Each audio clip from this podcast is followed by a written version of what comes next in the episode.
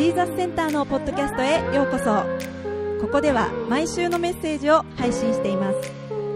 ジーザスセンターの詳しい情報はジーザスセンタージャパン .com をチェックしてください。冬の田舎町での教会での話です。毎年その教会では、えー、クリスマスイブ礼拝が行われていました、えー、その時ですね、まあ、あのいつも通常はイブの日、まあ、24日ですよね。朝から教会の婦人たちが集まって。そしてたくさんの料理を作るんです。でその教会はおよそ50人ぐらいの教会でした、まあ、街道もすごく大きいわけではなかったんです。そこで、えー、まあ田舎の教会でしたのでみんな家族のようにそこで食事を共にしてクリスマスイブを礼拝礼拝クリスマスイブ礼拝をする。そしてその後に食事をとって25日はそれぞれ家族で過ごしていたんです、えー、ある年の23日の夜です。その教会の牧師と牧師の夫人が外を見てみると雪がしんしんと降ってるんです。明日大丈夫かな？みんな準備で来れるかな？牧師は大丈夫でしょう。大丈夫だよ。心配しないで。みんな来るよ。24日になりました。なんと昨日の夜にも増して朝は雪が降っています。もうそろそろもう膝の上まで来るぐらい雪が積もっていたんです。牧師はこう言いました。今日は大雪だな。また1時間後外を見てみるともっと降っています。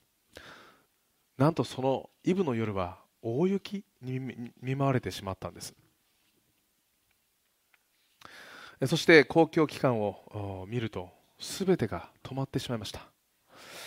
どうしようこれは準備できないかもしれない。お昼になっても誰も人が来ません。昼を過ぎても誰も来なかったんです。でも雪の量はだんだんだんだん増える一方だったんです。うわーどうしよう。これじゃあこのイブの礼拝誰も来ないんじゃない？ねあなた食事の準備もできないと思う。そう言ったんですね。するとその牧師はこう言いました。いやいいんだよ。いつも通り礼拝の準備をしよう。食事の準備をしよう。これから何が起こるかわからないから。だってたくさん準備をしなくて誰も来なかったらどうするの？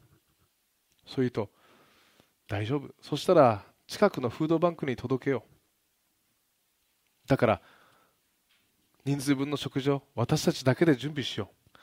そこでたくさんの食材を目の前にその夫婦は一生懸命になって食事を準備し始めたんです、えー、欧米でクリスマスといえばターキーです。ね。皆さんチキンじゃないんですよ。チキンは日本だけです。ね。ターキー。そしてホイップクリームのショートケーキとかホールケーキじゃないんですよ。ね。大体パンプキンパイです。ね。そのパイとターキーをたくさん焼いて、またサラダもたくさん作って、えー、およそ人数分の食事を賄っていたんです。えー、その夜の礼拝の開始は6時でした。もちろん5時になっても誰も来ませんでした。食事を目の前にどうしよう。でも牧師は大丈夫。私たちは今まで通り礼拝の準備をすればいいから。そして礼拝の30分前になった時です。コンコンって教会のドアノックする音が聞こえるんです。牧師が開けてみるとたくさんの人が列になって並んでるんです。どうしたんですか？そう聞くと一人のねその人が来ていや実はあそこの駅で電車が止まってしまったんです。私たち何時間も待っても全く電車が動かないんです。もう凍えて死にそうです。どうかここで暖を取ってもいいでしょうか。そう言ってたくさんの人が教会に流れてきたんです。もちろん老若男女。ある人はすいません。服を乾かしていいですか？コートを乾かしていいですか？何か温かいものをいただいてもいいですか、ね、すいません。電話をお借りしてもいいですか？家に家族に連絡をしたいんですけれども。そして牧師とその牧師夫人はそのニーズをねこう答えていったのです。あどうぞどうぞこちらで、ね。え、そうするともう6時10分ぐらい前になりました。もういつものイブ礼拝の時間です。牧師は牧師はそこでタッと止まって皆さんここでイブ礼拝を持ちませんか？実はこの教会ではイブ礼拝を持ってるんです。そしてその後に私たちの作ったたくさんの食事を皆さんぜひ食べていってください。こう言ったんです。そしてそこでイブ礼拝を始めたんです。今まで私たちが歌ったようにクリスマスの賛美歌やクリスマスの歌詞を読んで牧師はクリスマスのお話をしました。そしてクリスマスの礼拝が終わってからさあじゃあ皆さんでこちらの部屋に移ってください。食事をどうぞ皆さんでいただきましょう。そしてお祈りをしてみんなで、えー、食事をしたんですね、え、そうするとその食事の中である人はこう言っていたんです。私小さい頃教会行ってた。なんかこんな光景がすごく懐かしい。ある人は実は教会に一度でもいいから行ってみたかったんだよな。いい機会になったかもしれない。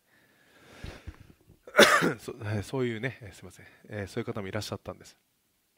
でももちろん雪は降りやみませんでした。そこで、えー、教会のみんなは一夜を共にしたんです。明けてえー、次の朝は25日です。すみません。25日はクリスマスです。みんなでメリークリスマスと言ってそしてあのお祝いをしてねちょっと待ってください。すみませんね。お茶飲みますね。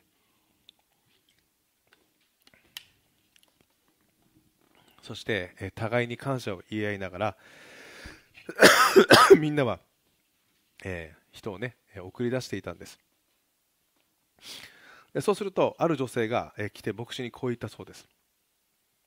こんなに暖かいクリスマスは初めてかもしれない。今日はクリスマス。家に帰って家族で祝います。でも今日の夜は今までとは違ったクリスマスになります。今までのクリスマスにはどこにもイエス・キリストはいませんでした。ただのパーティーでした。でも今年からは変わると思います。救い主の誕生を家族で祝います。この体験がなければ気づけなかったことでした。私はこの体験を感謝します。この体験から神を知りイエス・キリストにある希望と平安を知りましたとね、えー、言ったそうです。つまりもしかしたらクリスマス礼拝は行われていなかったかもしれない。でも牧師がいや大丈夫だよ。いつも通り準備をしよう。大丈夫。いつも通り準備をしよう。そういったこの牧師の思いそしてね神様に対するこの礼拝の心が 礼拝の心に神様が気づいてくださってそしてたくさんの人がねこの牧師の思いから祝福を受けたということですよね。今まで通り私たちは礼拝をする。今まで通り神様に仕える、ね、この心を、ね、祝福してくださったのかもしれませんさて私たちは今このクリスマスの箇所を見ていますけれどもこの一番初め The First Christmas ですよね。本当に一番初めのクリスマスです、えー、この時ですね救い主の誕生をマリアとヨセフが聞いた時に驚くことでした。まだ、えー、関係を持っていないマリアが身ごもってしまったんです。取り乱してもいいような、だってヨセヨセフとマリアはティーンネイジャーでしたからね。おそらく。でもヨセフとマリアはどう言ったかというと大丈夫。今まで通り神様に仕えよう。先ほどの牧師のように今まで通り神様の言葉を見つかの言葉を神の言葉として受け入れよう。そう言って 神様にね仕えたわけです。そして無事に救い主がお生まれになったわけですよね。で今日の箇所ではその救い主である男の子が貝羽桶に寝かされそしてお生まれになった。そういうシーンですけれども。すると見つかりが来て初めて羊飼いに対して語りましたね。救い主がお前になったよ。恐れることはない。私はこの民全体のための素晴らしい喜びの知らせを印として救い主を与えたんだから。そう言ったんですね。そして羊飼いたちが行ってみるとそこに救い主イエスがお生まれになっていた。ということですよね。救い主がお生まれになった。これをね聞いて羊飼いたちはびっくりしたでしょうね。ねもしかしたらねおいおいなんか俺実はこう聞いたんだけどおい与太郎なんて言ってね。何ですか旦那様。いやあのな俺はなすごいこと聞いたんだよ。でっけえ声出すなよ何ですか？あのな救い主がお生まれになった。なんだって？いやいやいやいやいやお前でっかい声を出すなよ。だって何だって救い主がお生まれになったんですか？いやなだってお前旧約聖書で予言されてただろ？あれがお生まれになったんだって。だってどこでお生まれになったんですか旦那さん？だってもしかしたらヘロデの息子ですか？ここを治めているのはヘロデです。いやむしろこの土地全体を支配しているのはローマ皇帝ですからね。ローマ皇帝の息子でもお生まれになったんですかいや違うんだよ。ベツレヘムで生まれたんだよ。旦那さんベツレヘムってここですよ。羊飼いたちはベツレヘムにいたんです。ね。だから俺たちは見に行きたいと思うんだ。言ってね見に行ったんでしょうね今でもの羊飼いがえー、そのね、えー、見つかりからメッセージを聞いたという羊飼いの野という場所が今でも残されてます。ね、同じベツレヘムです。そして、え、このですね素晴らしい喜びの知らせが、え、与えられたわけですけれどもじゃあどんな素晴らしい喜びの知らせだったんですか？だってこれは全ての民のためのって書いてあります。ね。なのでここにいる全ての人またここにいる世界全ての人への素晴らしい喜びの知らせだったんです。あのこの素晴らしい喜びの知らせをヨーロッパのある地方では劇にしていました。あの古いヨーロッパの町のですね十字路にですね、えー、まず大きな木を建てます。そして大きな木を縦に、えー、木をバックにしてですね、えー、男女がスーッと来るんです、ね、そして何か話してるんです。そしてその男女が木の方に向かっていきます。木の実を食べるんです。そして去っていくんです。これは何のシーンかというと別にクリスマスのシーンじゃないんです。これは聖書の創世記の一番初めの箇所です。アダムとエヴァが善悪の知識の実から実を取って食べてはならないと言われていたのに彼らは食べてしまったんです。これはこの一シーンはそれを表しているんです。そして次のシーンは今度はクリスマスのシーンです。救い主がお生まれになってマリア役とヨハネ役あ、と、ヨセフ役がこう赤ちゃんを抱いているんですね。でもすぐ終わってしまいます。最後のシーンは十字架です。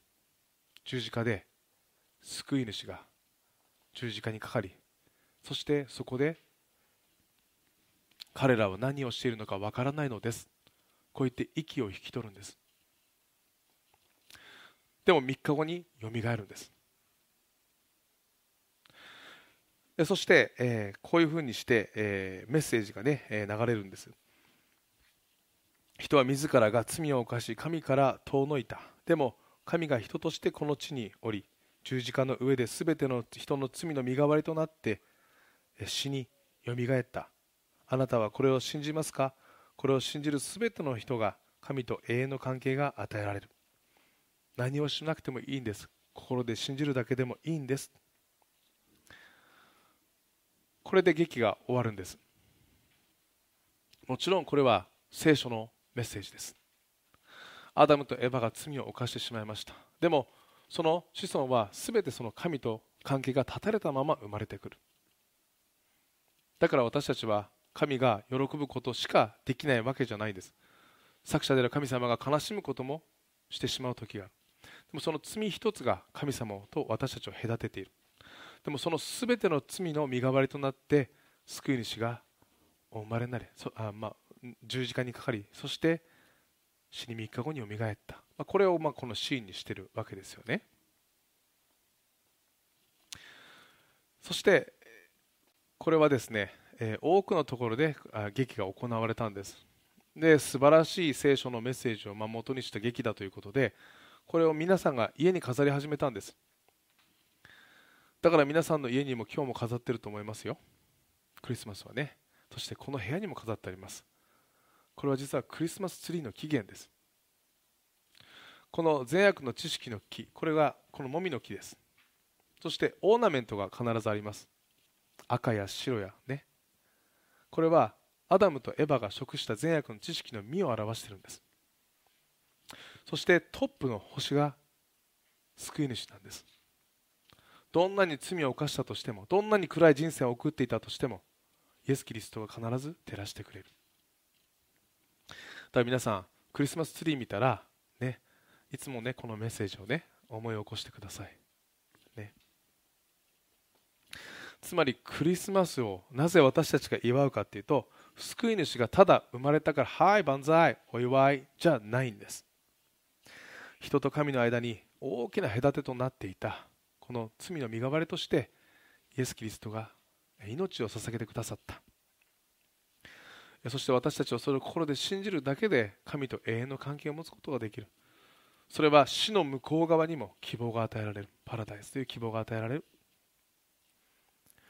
この約束が私たちに与えられたからだからこそこれは素晴らしい喜びの知らせなんです、ね、だから当時天使たちはこれは素晴らしい喜びの知らせですよ。もうあなたたちと神は分断された人生を送る必要はないんです。誰でも神のもとに来ることができるんです。だから素晴らしい喜びの知らせだったんですね。でもある人はいや俺は別に頼んでないけど、ね、だって失敗したのは人間です。じゃあなんで神様がこのようにして私たちに素晴らしい約束を与えてくださったのか。なんでだと思いますか？答えは簡単です。私たち一人一人を愛しているからです。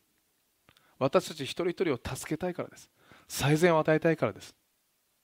だから神様はある意味乱暴に言えば勝手に命を捧げたんです。でもそれは私たちを愛してらっしゃるからです。だから十字架上で私たち一人一人を思って一人一人を思い浮かべてそして命を投げ出したんです。つまりこのイエス・キリストの誕生クリスマスのメッセージにはただの喜びが溢れていたわけじゃないんですそこには神様の愛が示されたんですこれから私はこの救い主を通して私の愛を示すから。ね。と言ってもね、ある人はね、いやだって、イエス・キリスト信じて神様、だってそれ、それ以外にも何かしなきゃいけないんでしょ？っていう人もいるんです。いや、俺はだって、ね、ある人はね、こんな風に言ってました。いや、俺タバコも吸うし、酒も飲むし、俺はいいよって 言ってる人いました。なんかしなきゃいけないんでしょ？どうですか？聖書はそうですか？そんなメッセージ一つもないんです。ね。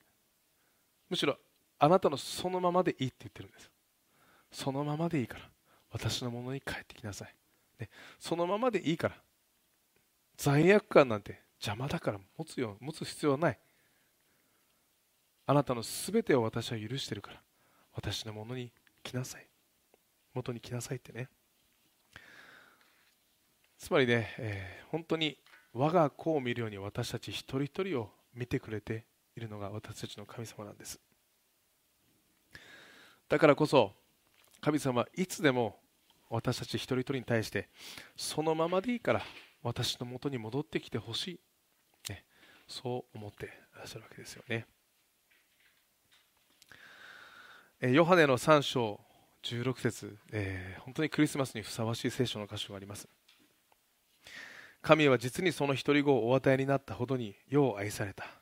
それは御子を信じる者が一人として滅びることなく永遠の命を持つためである。という言葉です。え皆さんもねこのクリスマスの時神様のね偉大な愛をね皆さんも受け止めてほしいと思います。またもうそれを 受け入れている方はもう一度ねさらに受け入れていただきたいなと思います。そしてこの素晴らしい喜びの知らせこれがですね本当にたくさんの人に知れて知れるといいなと思います。特にこのクリスマスの時期そしてこのクリスマスコンサートを通してたくさんの人がねこの素晴らしい喜びの知らせを、ね、知ってくれるように、え心より祈っています、えそれでは、えー、一言お祈りいたします。愛する天のお父様あなたご自身が、えー、私たち一人一人を愛してくださりそしてその愛の印として救い主を送ってくださったことを感謝します。神様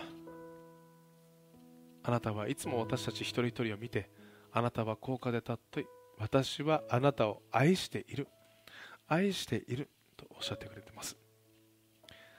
本当にその愛を私たち一人一人が、えー、それぞれが受け受け入れることができますように。そしてこの素晴らしい喜びの知らせがたくさんのところに行きますように。